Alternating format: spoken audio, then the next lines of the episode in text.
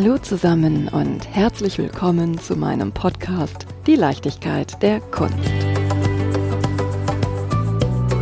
Sweet dreams are made of this. Ja, aus was? Aus was sind süße Träume gemacht?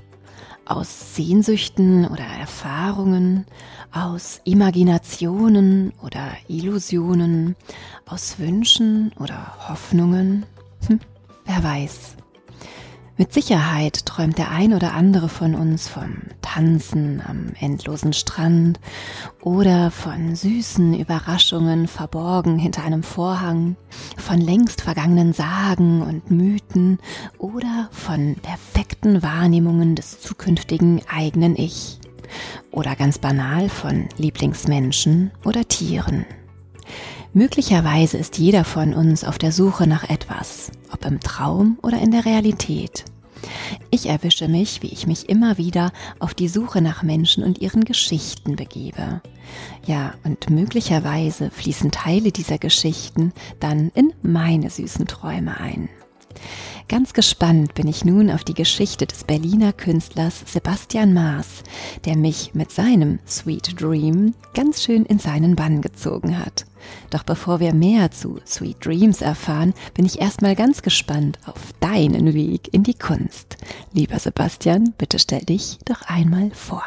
Hallo Claudia, schön, dass du deinen Weg hier ins Atelier gefunden hast und den Weg zur Kunst vorstellen. Der ist bei mir noch gar nicht so lange her, also schon eine ganze Weile, aber ich komme eigentlich aus einer ganz anderen Richtung. Ich habe nach der Schule angefangen, Biologie und dann Neurowissenschaften zu studieren. Ach, nichts liegt näher. ja, ein bisschen ist das so verwandt. Ich finde so Wissenschaften mh, mm, also ein guter Forscher, der begibt sich, glaube ich, auch auf die Suche nach etwas Neuem, was vielleicht schon da ist. Also in der Natur, wir versuchen dann herauszufinden, wie das vielleicht so funktioniert und miteinander zu tun hat. Und in der Kunst ist man ja auch auf der Suche nach was Neuem, was vielleicht auch schon vorher da war. Ob das dann so neu ist, kann man auch in Frage stellen. Da habe ich dann aber nach dem Studium gemerkt, so ich könnte jetzt promovieren, aber ich habe die Frusttoleranz nicht gehabt. Ne? Also in der Forschung brauchst du eine Frusttoleranz, die dir sagt, oh, wenn die Ergebnisse nicht gut sind, ich, ich begebe mich da jetzt nochmal dahinter und das, das fixt mich erst so richtig an und das hatte ich nicht, das habe ich festgestellt, das habe ich nicht mitgebracht und habe mich dann entschieden, da nochmal eine ganz neue Richtung einzuschlagen. Und dann habe ich ja nochmal in München dann Kunst studiert. Erzähl mir doch mal, wie du von der Neurowissenschaft zur Kunst kommst. Also ich könnte mir vorstellen, wenn ich sage, ach ja, meine Frustgrenze, die ist jetzt nicht erreicht, ich mache noch mal was Neues, vielleicht Mathe oder Chemie oder Malerei würde mir jetzt im ersten Moment nicht in den Sinn kommen. Ist, glaube ich, auch keinem eingefallen an der Stelle. Das vielleicht auch nicht stimmt. Also ich habe nachher gehört, dass Leute das weniger gewundert hat, als ich erst gedacht habe. Mhm. Also sie vielleicht gesagt haben, oh, ist ganz mutig, das vielleicht nochmal zu tun, wo man doch auch schon die ganzen Jahre in so ein schwieriges Studium investiert hat.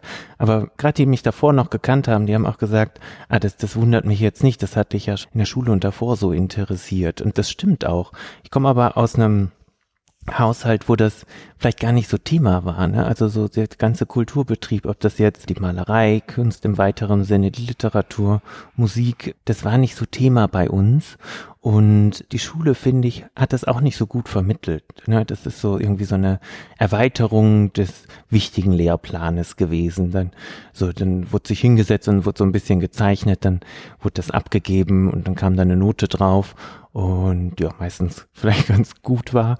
Aber dann hat sich die Sache gehabt und dann hat man das ja schon so gelernt, so dieses, ich werde für das benotet. Mhm. Nach welchem Maßstab soll das benotet werden? Wie ich das dann nachher festgestellt habe im Studium, wir hatten da kein Notensystem mehr, ganz anders als in der Biologie. Und das hätte ich mir für den Kunstunterricht in der Schule auch gewünscht. Das fand ich irgendwie schwierig und ich denke, dass viele da Probleme mit haben, dass man auf einmal nicht mehr benotet wird. Also du, du hörst mit der Schule auf, Kunst hat so eine Idee bekommen, wenn man das nicht vielleicht aus einem anderen Kanal äh, noch mitbekommen hat, aus einem privaten Kanal, wenn man Künstler oder Leute aus dem Kunstbetrieb gekannt hat.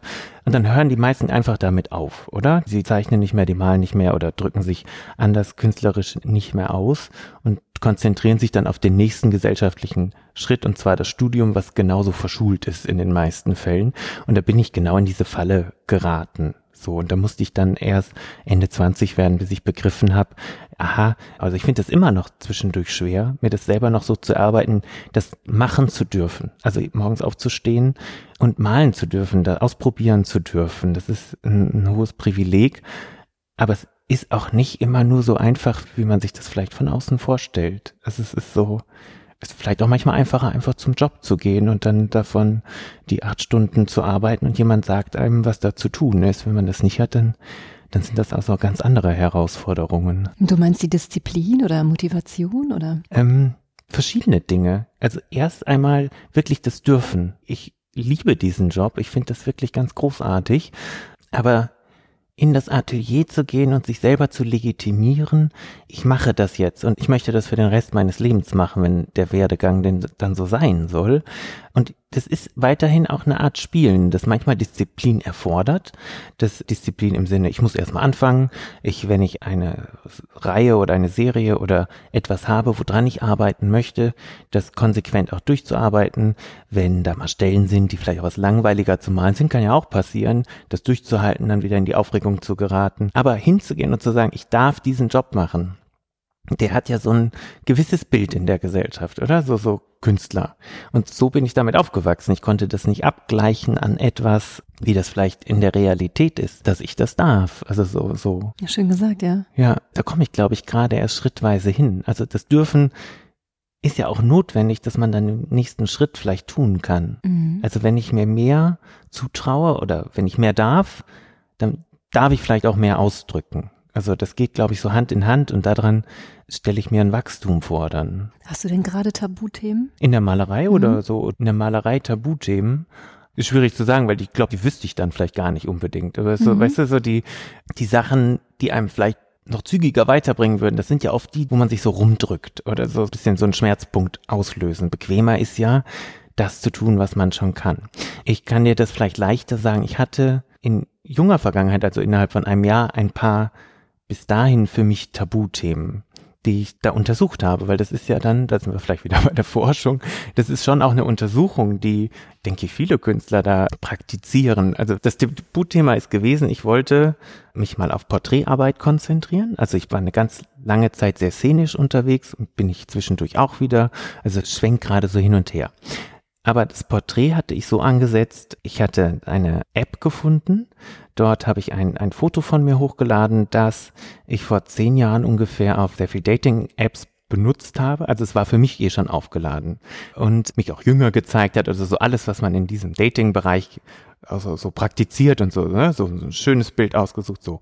Und dann habe ich das in der App, die heißt Reface, hochgeladen und da wird dieses Foto kombiniert mit einem zweiten Foto, was die App dir anbietet und daraus wird ein ein neues Gesicht kreiert. Eigentlich hat der Algorithmus dann das neue Gesicht kreiert. Und dann habe ich festgestellt, das mache ich ausschließlich mit Frauengesichtern, so dass dann eine Persona, die erinnert ein bisschen mehr an mich als an das Ausgangsmodel. Und, aber es bin ich natürlich auch nicht. Es ist schon ein digital entstandener eine Kombination. Und das erste Bild, was ich dort gemalt habe, und das ist jetzt wirklich ein, für mich ein Tabuthema gewesen, weil ich nicht wusste, wie ich damit umgehen soll, ist mich als schwarze Frau zu malen. Mhm. So. Und das hängt dir nicht mehr, du schaust dich gerade mhm. um. genau. Und da passiert vielleicht das, wo ich, du hast nach Tabuthema gefragt oder ich habe von Entwicklung geredet. Ich hatte keine Antwort auf das Thema, ob ich das jetzt darf oder nicht. Und dann habe ich aber im Zuge dessen festgestellt, dass die Frage vielleicht, wenn ich das hier im Atelier mache, noch gar nicht so wichtig ist, sondern wenn mich da etwas hinführt und ich zu mir als Mensch stehe, dann sollte ich das in dem Setting des Ateliers ausdrücken dürfen, um dann nachher herauszufinden, was damit passiert. Aber das war so ein Tabuthema und das war ganz, ganz seltsam. Ich habe da mit vielen Leuten drüber geredet, habe sehr unterschiedliche Resonanzen dazu bekommen. Zum Beispiel? Ich habe positive und negative. Also ich denke, eine aktuelle Diskussion ist, dass überlegt wird, wer darf in welcher Form über andere Gruppen sich ausdrücken oder, oder die kommentieren oder ähm, mhm. damit umgehen. Heißt, habe ich das Recht als weiße Person, mich schwarz darzustellen? Und das kribbelt immer noch in mir. Ne? Ist, ich finde das ganz schön, dass ich Maler bin, dann ist das nämlich irgendwann einfach auf dem Bild und dann kann ich mich davon wieder teilweise zumindest distanzieren.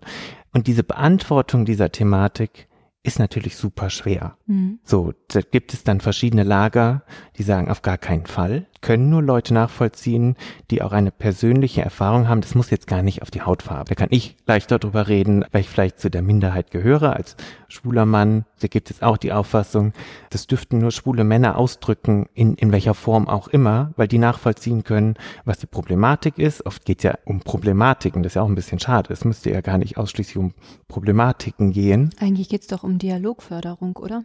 Tendenziell würde ich das auch sagen. Ich finde es ja auch nicht schlimm, wenn jemand sagt, das, was du gemacht hast oder das Produkt, finde ich total dumm oder finde ich schlecht, scheiße. So, dann ist das eine Ablehnung an das, was entstanden ist. Aber wo ich ein bisschen Probleme mit habe, ist, wenn da der Tonus drin schwingt, das ist so wie gegen das Gesetz oder du hast etwas gemacht, was man nicht hätte machen dürfen. Das mhm. geht in meiner Welt eins zu weit. Und die andere Richtung, ich habe mich auch guten Freundin unterhalten, die ist schwarz, oder ich habe mich mit vielen Leuten unterhalten, die das gar nicht problematisch finden, so gar nicht, gar nicht schlimm. Also das geht sehr weit auseinander, glaube ich, die Haltung dazu, wer darf da was. Und ich wollte schauen, wo stehe ich da und habe mich dann, auch wenn das jetzt hier alleine im Atelier ist, mal so reingeworfen. Aber das, das macht dann schon was. Mir fallen da direkt zwei Gedanken zu ein. Wäre die Überlegung für dich genauso intensiv, wenn du als schwarze Frau dich als weißen schwulen Mann gezeichnet hättest. Wäre es dann auch ein Tabuthema für dich gewesen? Lässt sich natürlich nicht beantworten. Mhm. Und die zweite Frage ist, du gehst ja extrem sensibel mit dem Thema um. Also ist das richtig? Wer bewertet das, ob das richtig ist? Ist es für mich richtig?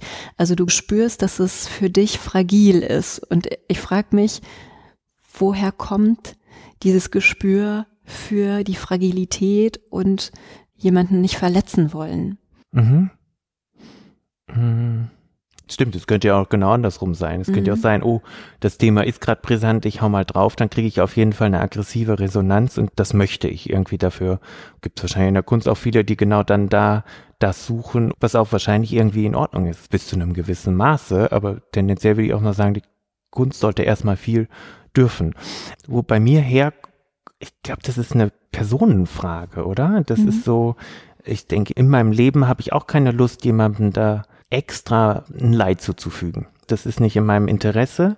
Das finde ich auch oft zu plump. Also ich halte das sowohl ich als Mensch als auch so wie ich arbeite für einmal sensibler, aber auch weiterführender, wenn man guckt, welche Grenze gibt's denn irgendwie? Wo bewegt die sich gerade in meiner subjektiven Empfindung?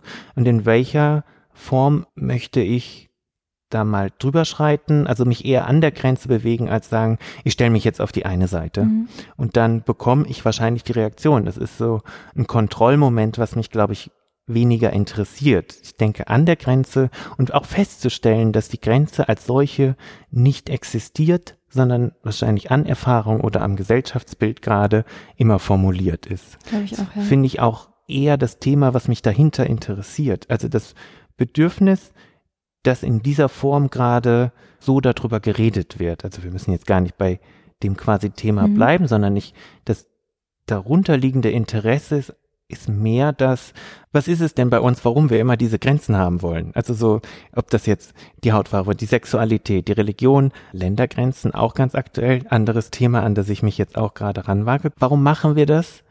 Wo wir doch eigentlich wissen, sobald die Grenze behauptet ist und man eine Partei auf der einen oder anderen Seite bezieht, wird es zum Konflikt kommen, zwangsläufig. Und wir machen das trotzdem ständig in allen möglichen Belangen. Und ähm, da finde ich die Kunst natürlich eine schöne, schöne Form, das zumindest für mich zu erörtern, was bedeutet das? Ja, und da brauche ich dann auch Zeit für das. Nicht so, dann habe ich das eine Bild gemalt und dann weiß ich das jetzt. Oder vielleicht weiß ich es nie oder ich kann nicht drüber reden, aber es ist ja so eine Erfahrung, die dann stattfindet. Mhm. Also es ist schon in deiner Malerei ganz stark spürbar, dass du dich mit deinen eigenen Diskussionen auf der Leinwand ausdrückst. Mhm. Mhm. Was meinst du mit Grenzen austesten? Gibt es ein Beispiel, wo du das gerade schaffst? also in einer ganz aktuellen mhm. Arbeit, mhm. ja, denke ich schon. Als Ausgangspunkt ist gar nicht so unähnlich zu dem, was ich vorher beschrieben habe. Also ich habe wieder geschaut, was passiert auf dieser App gerade und diese Reface-App. Ich finde das sehr interessant, diese App, weil ich glaube, humoristisch angelegt ist. Heißt, sich ins andere Geschlecht zu transferieren und das dann als digital verändertes Foto vor sich zu haben, löst bei den meisten Leuten ein Lachen aus, was aber auch so ein unbehagliches Lachen ist. Also es ist unterhaltsam, aber es ist auch so, oh, was ist da passiert? Und das fand ich eine gute Grundvoraussetzung, um da mal hinzuschauen, zumal das Porträt als solches natürlich sehr behaftet oder, oder verarbeitet wurde in der Kunst. Und, aber wenn ich diese Bilder dort habe, so dann muss ich mich natürlich fragen, kann ich die jetzt ausdrucken und dann ist das fertig, vielleicht auch als Arbeit fertig oder ist es nur ein Gag gewesen, dann ist das durch. Ich male das, weil die Malerei sehr schön erlaubt, quasi den Humor besser zu justieren. Also ich kann entscheiden, wie viel möchte ich dem gezeigten einen humoristischen Charakter geben, wie viel hole ich in ein klassisches Porträt, möchte ich das ergänzen zu etwas, was da noch noch drin schwingen kann. Also zum Beispiel bei dem ein Porträt da vorne habe ich so einen 90s Flair gesucht für den Grund, den ich da gerade untersuche. Das Grenzthema, was ich gerade habe, ich habe nämlich gesehen, sehr schwierig auch zu konsumieren, ist, dass ich in der App gesehen habe, jetzt seit ja der Krieg begonnen hat, tauchen dort Soldatenfotos auf und zwar in unterschiedlichen Ästhetiken. Die meisten haben eine Social Media Ästhetik, also ein Posen vor der Kamera mit, wie ich glaube, der Intention, das irgendwo zu posten. Und ich denke, dass manche dieser Bilder, die meisten sind nicht echt, also nicht von dort, aber es gibt auch welche, die quasi aus dem Krisengebiet kommen. Die werden auf diese Plattform, die eigentlich meine ich, für humoristische Zwecke genutzt wird, hochgeladen und dann steht immer noch dabei Stand with Ukraine. Und dann gibt's die noch in einer Rubrik, das war so krass, die heißt, vielleicht nicht ganz genau, aber ich denke Glorious Heroes oder Glorious Warriors, so hieß es. Und ich glaube, dass die Plattform, da müsste ich aber nochmal recherchieren, das ist natürlich jetzt schwer, das so öffentlich zu sagen, aber ich, ich sage, wie ich es erinnere, selber aus der Ukraine kommt. Also, dass die dort entweder gegründet wurden oder einen großen Sitz haben. Das müsste ich aber nochmal recherchieren. Finde ich für das Resultat Thematisierungswert für das Bild, was am Ende gezeigt wird oder die Möglichkeiten, die wir da drin haben, aber eigentlich nicht so wichtig. Es macht natürlich was, aber das Bild könnte, es ist egal, welches Land es macht, das Resultat ist ja das gleiche. Normal halte ich mich davon weg, so sozusagen. Das finde ich schwierig, das finde ich nicht schwierig, weil das ist so eine, das ist ja eine brenzliche Angelegenheit.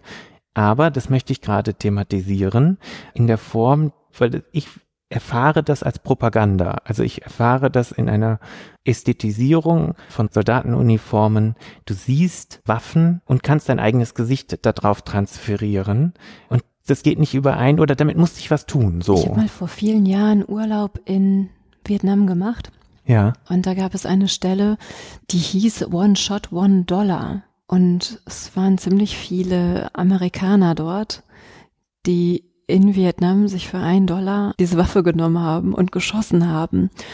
Und das hat sich so verkehrt und so falsch angefühlt, als Tourist in ein Land zu gehen, wo dieser Krieg so viel Leid gebracht hat, ja auf beiden Seiten. Und dann kann man als touristisches Highlight sich eine Waffe ausleihen in dem Land, das man bekriegt hat, für nur einen Dollar da mal eben einen Schuss loszulassen. Mhm. Und musste da einfach nur noch weggehen. Ich, das war einer der schlimmsten Orte, die ich gesehen habe. Und wie leichtfertig und unbedacht die Touristen sich dort verhalten und ja, wo Respekt einfach keine Rolle mehr spielt. Mhm. Geht so ein bisschen in diese Richtung auch, ne? Es geht schon in die Richtung. Ich bin halt mit dieser Untersuchung noch nicht fertig. Also ich versuche wirklich zu vermeiden, quasi vorher das ein finales Urteil. Das ist, denke, das ist so durchgeklungen, dass das nicht mein Interesse ist, obwohl dieses spezifische Thema jetzt selbst für mich an dieses Grenzthema kommt, wo ich so sage, richtig falsch. Das versuche ich ja tendenziell zu vermeiden, weil der Ansatz dahinter wäre, sobald ich das tue, entsteht ein Konflikt. Mhm. Und es geht ja darum, eigentlich Konflikte zu vermeiden, sondern die Grenze irgendwie kennenzulernen, um darin festzustellen, die existiert eigentlich nicht und die möchte ich gerne auflösen. Aber dazu muss ich selbst bei diesem hochsensiblen Thema erstmal hingehen, um zu gucken, was damit passiert. Also ich habe das gemacht, wo ich dann auch wieder das gleiche, ich nehme immer das gleiche Foto aus der Vergangenheit dafür, mich auf eine Soldatin oder der, der Algorithmus daraus eine neue Persona gemacht hat und die habe ich dann in die Malerei geholt. So, und da muss ich jetzt vielleicht noch ich weiß nicht, wie viele Bilder dazu formulieren, bis ich so sagen kann, ah, jetzt habe ich es gefunden oder jetzt habe ich das entkräftigt für mich. Das ist ja eigentlich auch eine feine Sache. Wenn ich das jetzt mir zu eigen gemacht habe und so deine Position zu habe, ohne zu sagen, richtig falsch oder, oder was auch immer, das, damit bin ich nicht fertig. Das Schöne ist ja, dass ich mir mittlerweile zugestehe, da drin auch ein bisschen denken zu dürfen in dem, was ich mache. Und im Idealfall dann auch was zu sagen habe an, an der Stelle. Mich juckt's ja in den Fingern zu fragen, Hast du denn damals mit dem Bild auf der Dating-App Erfolg gehabt? Verzeih, wenn ich so ins Oberflächliche abrutsche. Drastischer Themenwechsel.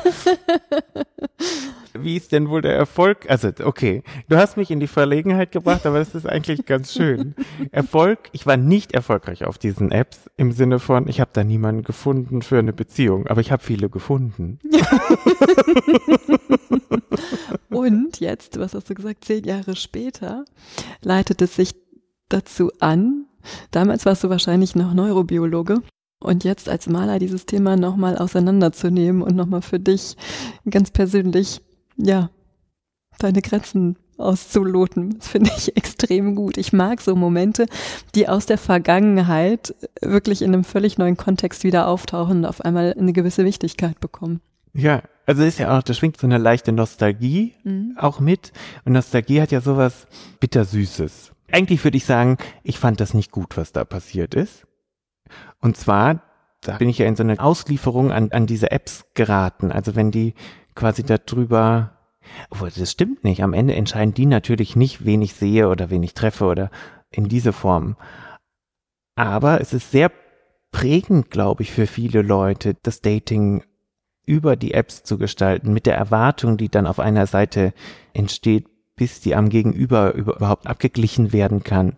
Wenn die zu hoch ist, dann ist die Wahrscheinlichkeit wahrscheinlich relativ gering, dass das Gegenüber diese Erwartung erfüllen kann. Ich kenne auch Gegenbeispiele. Ich kenne Leute, die sehr glücklich zusammengekommen sind über diese Plattform. Aber ich fand es auch gut, so ein altes Bild da zu nehmen, weil das, das erlaubt mir natürlich auch so ein bisschen anders drauf zu schauen. Mhm. Ja, so leicht arrogant von oben aus der, aus dem Jetzt in die Vergangenheit. Das war halt ganz gut. Unbedingt dass wir uns in zehn Jahren nochmal sprechen und dann möchte ich wissen, was die heutigen Bilder mit dir gemacht haben, welche, welche Grenzen sie geöffnet oder vielleicht auch verschlossen haben. Das ja. musst du mir jetzt hier gerade mal in die Hand versprechen. Völlig offen natürlich. Ich stehe auch nicht so auf Grenzen. Das machen wir, das machen wir. Interessiert mich ja auch, habe ich einen guten Anlass, da nochmal ja, hinzuschauen. Genau. Ja. Selbstporträts spielen die auch weiter für dich eine wichtige Rolle? Gerade schon, also gerade gerade mache ich einige Arbeiten zu dem Thema und da habe ich dann auch festgestellt, es ist ja eigentlich kein echtes Selbstporträt. Also ich versuche nicht mhm. mich darzustellen. Ich habe nur mein Gesicht benutzt, um etwas darzustellen. und das meine ich wirklich so. Das ist nämlich, das zweite Gesicht spielt ja in dieser Komposition dann auch eine Rolle. Heißt die Frau, mit der ich das vermische oder das vermischt wird, was ich da so, so interessant fand, ist, dass der Computer das macht. Also der entscheidet quasi über die Proportionen der gemischten Gesichter, die ich nachher in der Umsetzung auch wieder auflösen kann. Aber dass es diesen Menschen eigentlich nie gegeben hat. Der erinnert nur vielleicht an Gesichtszüge, die ich auch trage oder die Frau, die ich gar nicht kenne, auch ein Teil sich darin wiederfinden würde.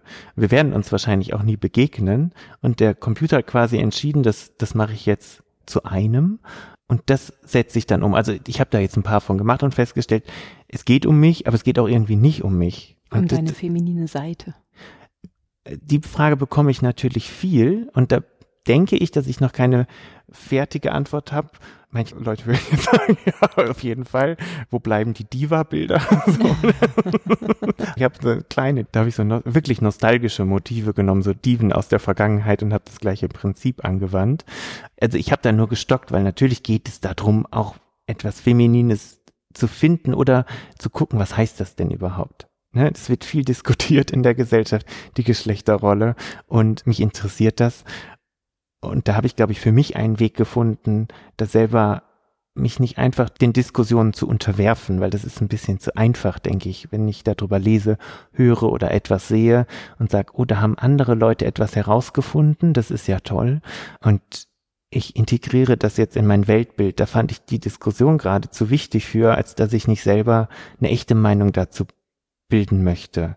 Und weil das ist sonst auch gefährlich, oder? Sonst, sonst ist man sehr mhm. verleitet dazu, wieder einfach mitzugehen. Und das ist natürlich sehr im Kontrast zu dem, wie denke ich, viele Künstler funktionieren oder funktionieren sollten. Also da, da habe ich dann mein Medium benutzt, da nochmal genauer hinzuschauen. Wie bist du denn, als du noch Neurowissenschaftler warst, mit deinen Gedanken umgegangen, als du noch nicht das Medium Malerei hattest, um dich auszudrücken? Die Gedanken, die werden dich doch auch schon geprägt haben, oder? Ich denke, ich war schon immer ein relativ umtriebiger Mensch. Oder hast du dann ganz viele Synapsen und Zitronenzyklen gemalt? nee, habe ich tatsächlich nicht. Ich habe ein bisschen zu viel gedacht, denke ich mal. Mhm. Ne? Man kann ja auch zu viel denken, so ins Grübeln geraten. mir hat die Ausdrucksform gefehlt. Also das irgendwo loswerden zu können es war einfach eine Leerstelle dort. Also ich habe das nicht irgendwie anders kompensieren können. Ist auch schwierig zu sagen, weil das naturwissenschaftliche Studium war in meinen Zwanzigern.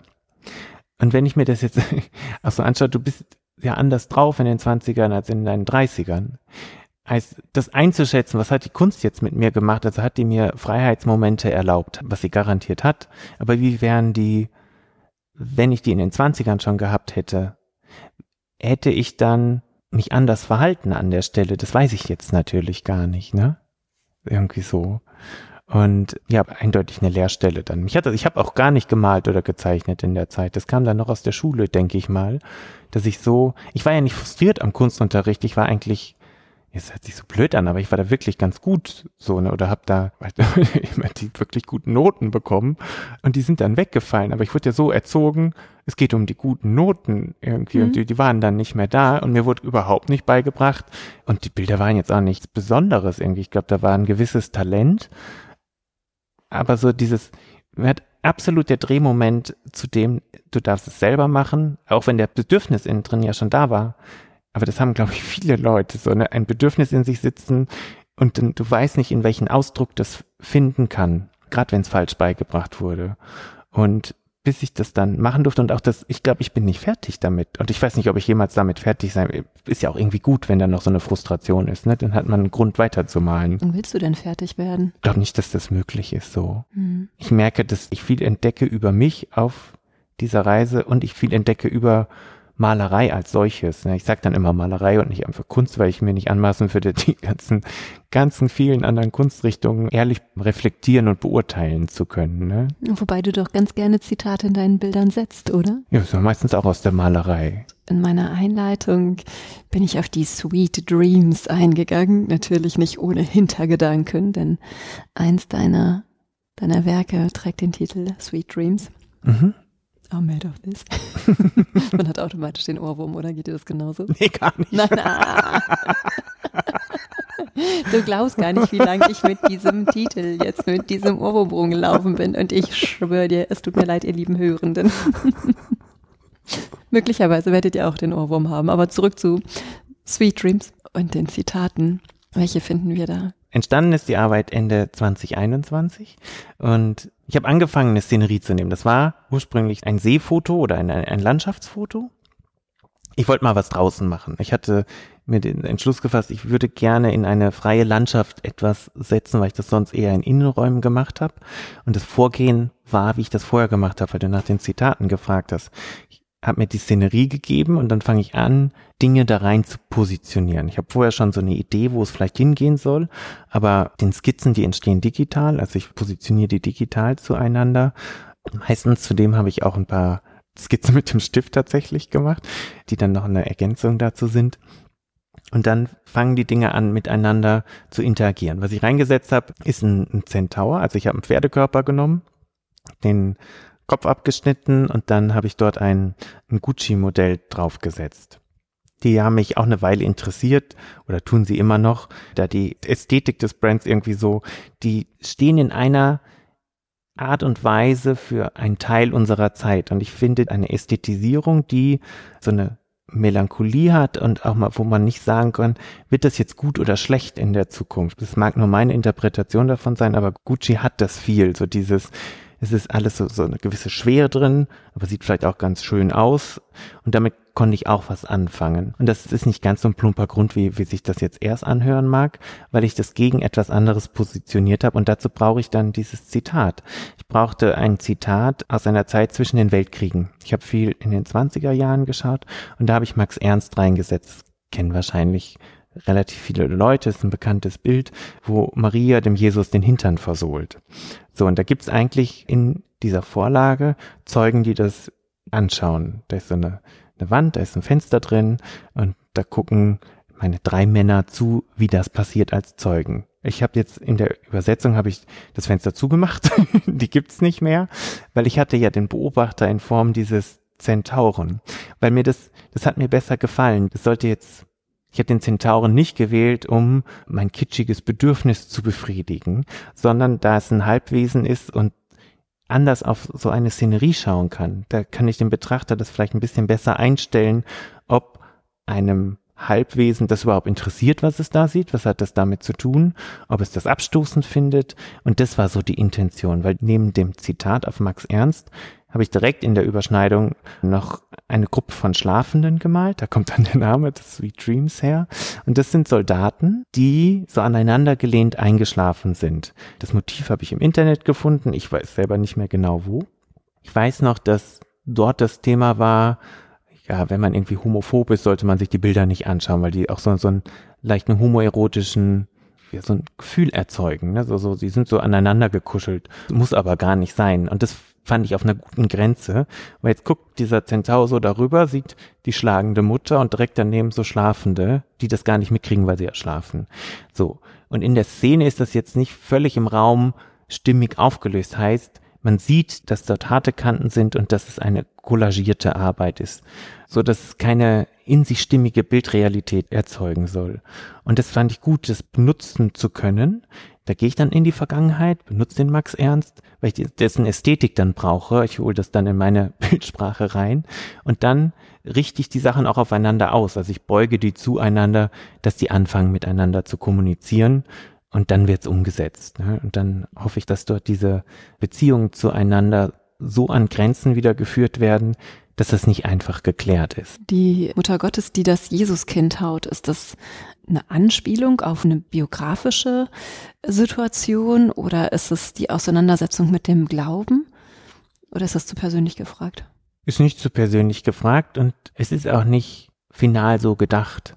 Also ich finde es ein großartiges Bild. Es ist ich weiß gar nicht, ob es eine gute Voraussetzung ist, das dann zu malen, wenn man das selber so sagt, oh, das ist ganz großartig. Manchmal ist ja leichter, die Sachen, denen man sich eher bemächtigen kann, zu verwenden. Aber ich mochte die Aufladung da drin. Und ich glaube, dass die Aufladung eine deutlich andere ist als zu der Zeit, in, in der es entstanden ist. Und das fand ich interessant genug. Also in den Zwanzigern diese Art von Bildsprache zu verwenden, hat garantiert zu einem völlig anderen Resultat geführt. Und interessant ist, dass es das immer noch tut. Ich denke, es gibt viele Leute, die finden es immer noch einen völligen Fauxpas, das so darzustellen, aber deutlich weniger.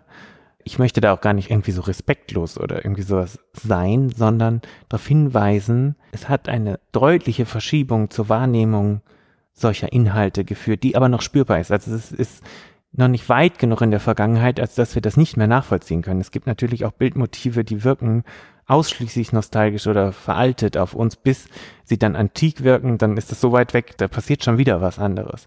Aber diese Bildsprache ist noch so nah an uns dran, dass sie noch was mit uns macht, aber etwas völlig anderes als in der Zeit. Und das fand ich ganz gut. Und ich denke, in der Kombination wollte ich das benutzen. Also das, wofür ist eine Strafe dargestellt in der Komposition?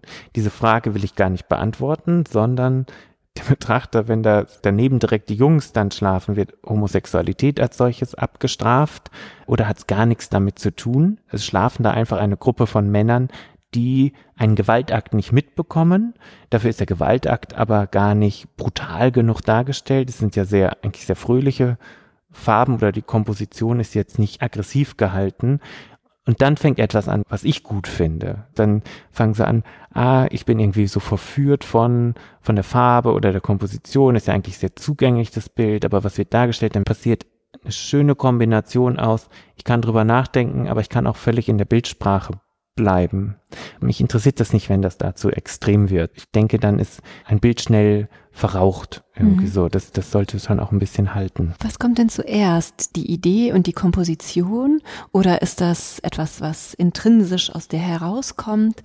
Unterschiedlich. Ich nehme meistens privat aufgeladene Szenerien, nicht immer, aber in mhm. dem Bild, wenn wir bei dem bleiben, war das schon so. Heißt, ich kannte diesen See sehr gut. Also mein Großvater hat eine Kiesbaggerei, da ist dieser See entstanden tatsächlich und in, über lange Zeit ist der zugewuchert. So, das hatte irgendwie sowas, ne, sowas familiäres für mich. Den sieht man ja auch gar nicht mehr. Ich glaube, von dem See ist eigentlich nur ein blauer Streifen übrig geblieben. Aber ich fand, damit konnte ich was anstellen. Und dann dachte ich, ah, wie ist es denn für mich, wenn ich da so an dieses familiäre Ding, ich wollte eigentlich eine wirklich homosexuell aufgeladene Szene machen. Das ist aber eigentlich nicht passiert. So, weil du mich gefragt hast, ob das schon fertig ist. Es ist überhaupt nicht fertig, wenn ich damit anfange, mir die, die Komposition zurechtzulegen. Ich habe dann so eine Idee am Anfang, die mich dazu führt, anzufangen, aber genauso belohnt ist das, wenn sich das auf dem Weg dann ändert und dann, dann hat das Bild oder das Motiv ja schon eine gewisse Eigendynamik entwickelt. Und wenn das wirklich ganz klar alles ist, was auch interessant sein kann, wenn das völlig klar ist, dann bleibt zumindest die kompositorische Allmacht beim Künstler. Wenn das aber nicht ganz klar ist, dann gibt man ja schon ein bisschen was ab. Und da muss jetzt jeder schauen, wie, wie, wie kann er das justieren? Also wann gibt er zu viel ab? Oder wann ist es auch ein präziser menschlicher Ausdruck, die völlige Kontrolle über die Komposition beizubehalten?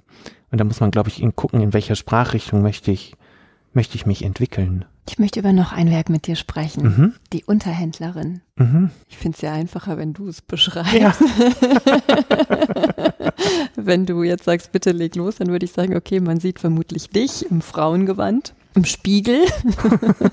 Oder man sieht einen Mann im Frauengewand im Spiegel, aber irgendwie habe ich den Eindruck, man sieht auch noch einen zweiten Spiegel und jetzt holst du mich ab und erzählst okay. ein bisschen mehr. Ja, kann ich auch mal beschreiben. Ist natürlich auch sehr sehr schön zu, zu hören, was ja, du da das drin schon an deinem siehst, ne? Schmunzeln. Ne? Ja, ja. ja. Also ist ja eh immer das Beste, wenn dann irgendjemand das sieht und dann, also das sind so wunderbar unterschiedliche Interpretationen dazu. Man sieht auch noch eine Fahne, die eigentlich weiß ist, aber irgendwie doch auch lila. Entschuldige, violett. und es ist sehr groß. das ist sehr groß, das stimmt. Für meine Verhältnisse war es ganz groß. 2,70 oder was ist es? 1,90 Meter auf 2,70 Meter ist es groß geworden. Das Bild habe ich zu einem speziellen Anlass gearbeitet. Also ich durfte dieses Jahr das erste Mal auf eine große internationale Messe mit, auf die Art Dubai. Und da hat es dann auch begonnen, dass ich gedacht habe, oh Dubai, wie stehe ich denn überhaupt dazu? Also ich habe mich gefreut, dass ich das machen darf, das finde ich toll. Auf der anderen Seite ist es auch schwierig, zu so einer anderen Stadt. Ich, ich hatte die einmal besucht, auch zu der Art Dubai vor ein paar Jahren und da war die mir nicht so ans Herz gewachsen, die Stadt. Ich fand das dort nicht so toll. Ich fand den Aufenthalt dieses Jahr konnte ich das deutlich mehr annehmen, weil ich mich von, von dem, was da vielleicht nicht so gut läuft, besser distanzieren konnte. Dubai und Homosexualität ist ja jetzt nicht, dass es da schon so einen Weg gibt, der ganz entspannt ja, das ist läuft. Ja, auch, ist, ist ja total verrückt. Also es ist zwar offiziell verboten, aber Aber wenn man, ich glaube, im öffentlichen Raum sollte man nicht Händchen haltend rumlaufen. So wie die Stadt zu erleben ist, glaube ich, auch dann nicht das, was passiert, aber riskieren würde ich es auch nicht, was ein ganz komisches Gefühl ist. Also so dieses, ist eigentlich verboten, ist ja natürlich bescheuert für jemanden, der, also wie mich, der sich dann, der ganz klar dort dann eine gesetzliche Diskriminierung erfährt, mhm. neben vielen anderen Punkten, die da auch kritisch gesehen werden können in der Stadt. Das fand ich ganz doof. Also finde ich, sollte nicht mehr so sein. Und da habe ich gesagt, okay, ich gehe zu der Messe, aber ich möchte in eine Arbeit dann zu machen, die das thematisiert und deswegen habe ich die UnterhändlerInnen gemalt. In der Klammer heißt es im weiteren Titel auch noch White Flag. Und was dargestellt ist, ist wieder diese Reface-Angelegenheit. Ich hatte mich als, mich als Frau dargestellt, eine neue Persona kreiert und sie hat was an, was so aussieht, als wenn es gerade vom, vom Runway kommt, wofür ja Dubai vielleicht auch so ein bisschen steht für dieses Glitzerwelt, viel Fashion, was ich auch gar nicht, Fashion finde ich jetzt nicht negativ, aber sagen wir mal, es entspricht einem Klischee, was ich dort vielleicht erwarten würde. Mhm. So, das habe ich mittig positioniert um schon mal zu zeigen, ist das Geschlecht nicht klar dargestellt. Und in der Hand die weiße Flagge, okay, ich will hier was vermitteln was aber so mit dem Augenzwinkern ist. Ich finde, das sieht man der Figur auch an. Also ich weiß, dass ich da jetzt keinen Aufklärungsauftrag habe, aber also ich lasse die Figur relativ frech so schauen. Es könnte auch ein, so ein affektierter Wimpel sein, den sie hat. Das hat so ein bisschen so einen tiefen Charakter und so, also da suche ich so diese Grenze. Wann ist es so mit so einem Augenzwinkern, aber kann, ich möchte das auf der Messe zeigen, um vielleicht ein bisschen Aufmerksamkeit darauf zu lenken. Und da war ich ganz happy mit der Komposition. Rechts davon ist eine zweite Figur, der habe ich das Gesicht weggenommen, also übermalt in der Fläche. Ursprünglich war die Vorlage da von einem Dandy. Also so. Und Dandy hat ja auch wieder so eine leichte Nostalgie drin oft. Also so wie es Kleidung ist, wie sie sich geben, die Objekte, mit denen sie sich vielleicht auch umgeben. Und ihn fand ich ganz gut, weil er auch eine sehr unangenehme Grenze hatte. Denn in der Optik selber, wenn man sich dann sowohl die Frisur als auch die Kleidung, die er anhat, könnte auch was Militärisches wieder haben. Also es hat sogar so von den Farben Richtung Nationalsozialismus tendiert. Und da ist natürlich dann auch wieder so eine gewagte, also ich sage das zwar offen hier so, ne, das ist so eine gewagte, ich will jetzt nicht sagen, da sitzt ein Nazi, das, das ist ja überhaupt nicht meine Intention. Ich will aber auch nicht sagen, da sitzt ein Dandy, sondern ich möchte etwas finden, wo das offen bleibt. Und genau diese Stelle, damit er auf die zweite Figur so reagieren kann, wie er das hoffentlich in dem Bild tut und dass man die Meinung von der zweiten Person eigentlich nicht absehen kann. Mhm. So ist das jetzt eine Wertschätzung, auch so in der Handhaltung. Die haben beide genau die gleiche Handhaltung. Also sie hat die Flagge in der Hand, er hat so eine Zigarette. Also es wiederholt sich in dem Bild.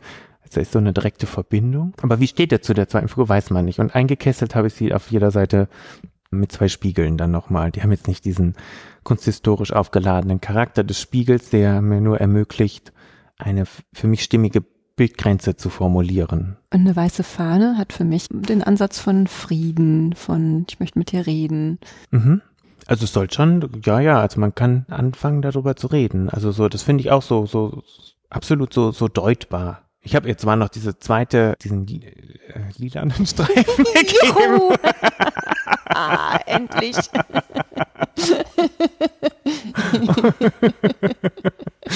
aber das hat er jetzt da nicht zu sagen. Man kann leicht an die Transfahne noch denken, aber das möchte ich dazu, gehöre ich zu wenig in diese Szene, als dass ich so sage, jetzt ich möchte als Vertreter hier auftauchen. Das ist ja gar nicht, gar nicht der Fall. Also es ist ja auch keine Darstellung einer Transperson. Ist es nicht, ne? So, sondern es ist genauso entstanden, wie ich das vorher schon, schon erzählt habe. Eigentlich hat der Computer mir dieses abgenommen. So Und warum der Titel Unterhändlerin? Es verweist ganz klar schon auf die Diskussionsbereitschaft oder das Angebot zu diskutieren. Und da, da habe ich mich dann aktiv zu dem Anlass der Messe so gesehen, ja, ich, ich fühle mich besser, wenn ich da hingehe und etwas mitnehme, was klar sagt, hier gibt es überhaupt noch was zu verhandeln. Also so, das ist dann quasi auf ein Thema, da gibt es sehr viel zu verhandeln. Aber das wollte ich dann mit dahin nehmen, so. Interessant ist ja auch dein Malgrund. Du nimmst ja nicht einfach eine Leinwand, sondern du malst ja ganz gerne auf LKW-Plane. Mhm. Warum? Warum, um Gottes Willen? In den Nullerjahren bin ich mal nachts auf einen LKW draufgeklettert und eine Bob Marley-Lieder gesungen. um meinen Bezug zur LKW-Plane. Warst bestimmt auch nicht nüchtern. Bob Marley wird vielleicht auch andere, also vielleicht auch nicht getrunken, sondern, ne? Es war kontinenteübergreifend und wir haben einen sehr großen Spirit zwischen uns gefühlt, ja. Zwischen dir und der Plane? Nein, es waren auch noch andere dabei. ah, nee, so eine tolle Geschichte habe ich zur LKW-Pleite leider gar nicht zu erzählen. Ich hatte, als ich mich dann dieses Kunststudium getraut habe, da hatte ich so eine Ehrfurcht vor der Leinwand. Da war ich da noch nicht sozusagen, ne? Das war dann auch so ein bisschen, mein Gott, jetzt stell dich nicht so an, jetzt mal halt auf einer Leinwand. Aber das habe ich am, ich habe die ersten zwei Jahre gar nicht gemacht. Ich habe alles andere benutzt, aber nicht die Leinwand. Habe sie auf Metall, auf Papier, auf Pappe, auf Plastik und dann bin ich irgendwann durch den Baumarkt und habe so eine schwarze Baufolie gesehen und irgendwie fand ich dann das Material auch anziehend. Ich hatte auch eine Aversion zu diesem Material, während so Leinen ist ja sehr so, so natürlich und ja, da passiert was ganz anderes und da ist so ein ja wie so ein Wohlfühl-Ding passiert da, während so eine Plastikfolie auch so bisschen so behart äh, irgendwie. Mhm. Und das dachte ich, da, da kann man dann auch ein was draus machen. Und ich habe dann auch viel auf Leinwand gemalt. Das, ist, das, das habe ich dann irgendwann überwunden. Und dann kam irgendwann die aktive Entscheidung. Ah, mir hat das mit der Plane gut gefallen. Also da bewegt sich der Pinsel völlig anders drauf. Also auch anders zu kontrollieren, mal was leichter, mal was schwerer. Und was ich da super finde, ist, dass die Farbe wirklich draufsteht. Also sie geht mit dem Untergrund keine Verbindung ein. Ich muss das Ding grundieren, damit das nicht so kratzempfindlich ist aber die hängt wirklich wie so ein Film davor und dadurch behält die eigentlich das, was ich im Moment des Auftragens ausdrücken kann, ein bisschen unmittelbarer, habe ich den Eindruck. Also es wird noch weniger zum Objekt. Also du hast die Plane quasi als Gegenstand und da drauf hängt die Farbe und wenn man das weiß, dann sieht man das auch. Und das interessiert mich immer noch so. Halt der Wissenschaftler. Ja, da muss ich auch erstmal untersuchen tatsächlich, wie das auch gut umzusetzen ist, dass das auch, ja, dass das hält und, und funktioniert. Entschuldige, wenn ich da immer wieder darauf zurückkomme. Ich habe neulich ein interessantes Projekt gestartet. Da ging es um Kunst im öffentlichen Raum und die unterschiedlichen Betrachtungen. Ich habe mit einer Mathematikerin gesprochen, wie sie beispielsweise eine Skulptur von Soluit sieht mhm. oder mit einem Intendanten, wie er ein Werk von Richard Serra betrachtet. Und es war ganz spannend, dass jeder aus seiner eigenen Prägung heraus Kunst, in dem Fall jetzt im öffentlichen Raum, betrachtet. Die Mathematikerin sieht eben eine Auflösung in den Formen, in der Anzahl der Steine. Der Intendant sieht ein Bühnenbild. Und ich frage mich, ob deine naturwissenschaftliche Art, und du wirst ja irgendwann mal ganz bewusst dich dafür entschieden haben, weil dich dieser Wissenschaftsgedanke möglicherweise reizt, ob der heute noch eine Rolle spielt möglicherweise in der Darstellung von Tieren, möglicherweise aber auch den Dingen noch, ja, noch einen anderen Grund zu finden. Ich denke, es ist eine Mischung. Einmal ist es, was du gerade gesagt hast, eigentlich ganz schön. Ne? Und ich freue mich immer, wenn ich das noch kann. Als Maler bist du schnell bei der Technik, wenn du irgendwas siehst oder am Material irgendwie so. Und ich, ich persönlich freue mich, wenn ich quasi einfach ein Tier oder eine Pflanze oder das, was dort ist, einfach so naiv betrachten kann irgendwie. Ich habe auch das Gefühl, das wird wieder mehr und das ist sehr schön. Dennoch glaube, der Grund, warum ich Wissenschaft gemacht habe, ist wirklich nicht so unähnlich zu dem, warum es dann in die Kunst geht. Und deswegen spüre ich das heute auch noch. Und das ist einmal dieses Neugierige. Und das andere ist ja tatsächlich eine gewisse Liebe auch zur Natur. Und das ist jetzt gar nicht so gemeint, also ich mal viel Tiere, weil ich finde es ganz großartig, was die Welt hervorgebracht hat. Und das spürt man jetzt aber, glaube ich, in meinen Arbeiten noch nicht so sehr. Das wird vielleicht irgendwann mehr Thema. Ich, du hast am Eingang gesehen, ich habe eine sehr große Affenreihe im vergangenen Jahr gemalt. Ich glaube, jetzt habe ich so 79 Stück gemalt. Das soll auf die 100. Und die Faszination da drin, die kriege ich noch nicht so ganz transferiert. Mhm. Da hatte die Biologie quasi, und das ist ja auch schön, dass die mir als wie ich jetzt als Künstler bin, noch was voraus hatte. Also diese tiefe Demut davor, was die Schöpfung hergebracht hat. Das meine ich jetzt nicht religiös, sondern knallhart naturwissenschaftlich. Ich bin irgendwann in die Neurowissenschaften gegangen, weil ich dachte, wie kann denn etwas wie das Gehirn entstehen aus dieser einfachen Vereinigung zweier Zellen? Wie, wie kann das passieren? So, und das ist so faszinierend, diese Vielfalt da drin. Das hat mich dazu getrieben, Naturwissenschaften zu studieren. Ich habe das am Anfang schon mal gesagt, aber ich finde das so wunderbar, dass der Mensch quasi an der Stelle nur etwas herausfinden will, was so viel größer ist, als er eh ist. Also so, wir wollen etwas verstehen, was eh schon da ist. Und das gibt jetzt so ein, eine tolle Möglichkeit, dafür dankbar oder demütig zu sein. Das, das haben die, finde ich, Naturwissenschaftler den Künstlern voraus. Das ist jetzt so allgemein gesprochen, aber ich erfahre das manchmal andersrum, auch im Studium tatsächlich. Also die Kunststudenten, die müssen ja einen gewissen so, ich kann das, ich will das, ich muss das, ich muss jetzt dazu stehen, was ich da mache, weil sonst hältst du das ja gar nicht aus, das zu tun und da weiterzukommen. Und in den Naturwissenschaften, da bist du dann eher so, oh, wie krass ist es denn, was da jetzt entstand vor Ewigkeiten und ich will so gerne ähm, verstehen, wie das passieren konnte. Da ist so ein bisschen eine Verwandtschaft, aber auch so ein Unterschied. Ich könnte mir vorstellen, dass das irgendwann vielleicht nochmal in meine Arbeit kommt, aber ich finde den Weg noch nicht so diese große Serie hat das vielleicht begonnen, oder? Also so, da habe ich auch wirklich ein Artenbuch genommen. Also ich hatte eins gefunden, wo die meisten Affen, auch da die Systematik ändert sich immer wieder, aber die meisten Affen wirklich porträtiert sind. Jetzt nicht im künstlerischen Porträt, sondern im naturwissenschaftlichen Porträt. Und dann habe ich mir jeden Tag einen rausgenommen, relativ willkürlich, auf, auf den ich gerade Lust hatte, habe mir ähm, online bei manchen Arten ist es sogar schwer, online Fotos zu finden. Also so wenig gibt's die. Und dazu habe ich dann eine Mischung aus Artenporträt gemacht und, und Tagebuch. Also bei manchen siehst du gar nicht mehr, welche Art das ist. Manche sind sehr präzise ausgeführt. Und das war jetzt so der erste Schritt für mich. Und da wollte ich auch wirklich jeden Tag was machen, um mich zu trauen, diese beiden Welten, die ich erlebt habe, versuchen, dass die sich wieder begegnen können. So, und das hoffe ich, das dauert noch eine ganze Weile, weil dann habe ich noch ein bisschen was zu tun. Ja, wir sind ja für in zehn Jahren verabredet. Wir sind jetzt in zehn Jahren verabredet. Ich genau. würde dir, by the way, auch noch vielleicht ein Philosophiestudium empfehlen. Ja, vielleicht brauche ich das dann nicht mehr zu studieren, sondern mach das einfach so. Ich glaube, das traue ich dir sofort auch zu. du lieber, du hast gerade von Dankbarkeit und Demut gesprochen. Und Demut ist ein großes Wort. Ich bin dir total dankbar, dass ich dich kennenlernen durfte, dass du mir Einsichten geschenkt hast über Grenzerfahrungen und über Fragen, die sich noch ja bis weit in die Zukunft ziehen werden und was so der Sweet Dream ist. Von Herzen Dank und ich freue mich auf in zehn Jahren und hoffe, dass er zwischendurch auch noch mal ein paar Mal Sehr gerne, Claudia. Doch, ich fand es auch sehr schön, dass du hierher gefunden hast und gerne wieder. Dankeschön. Ja.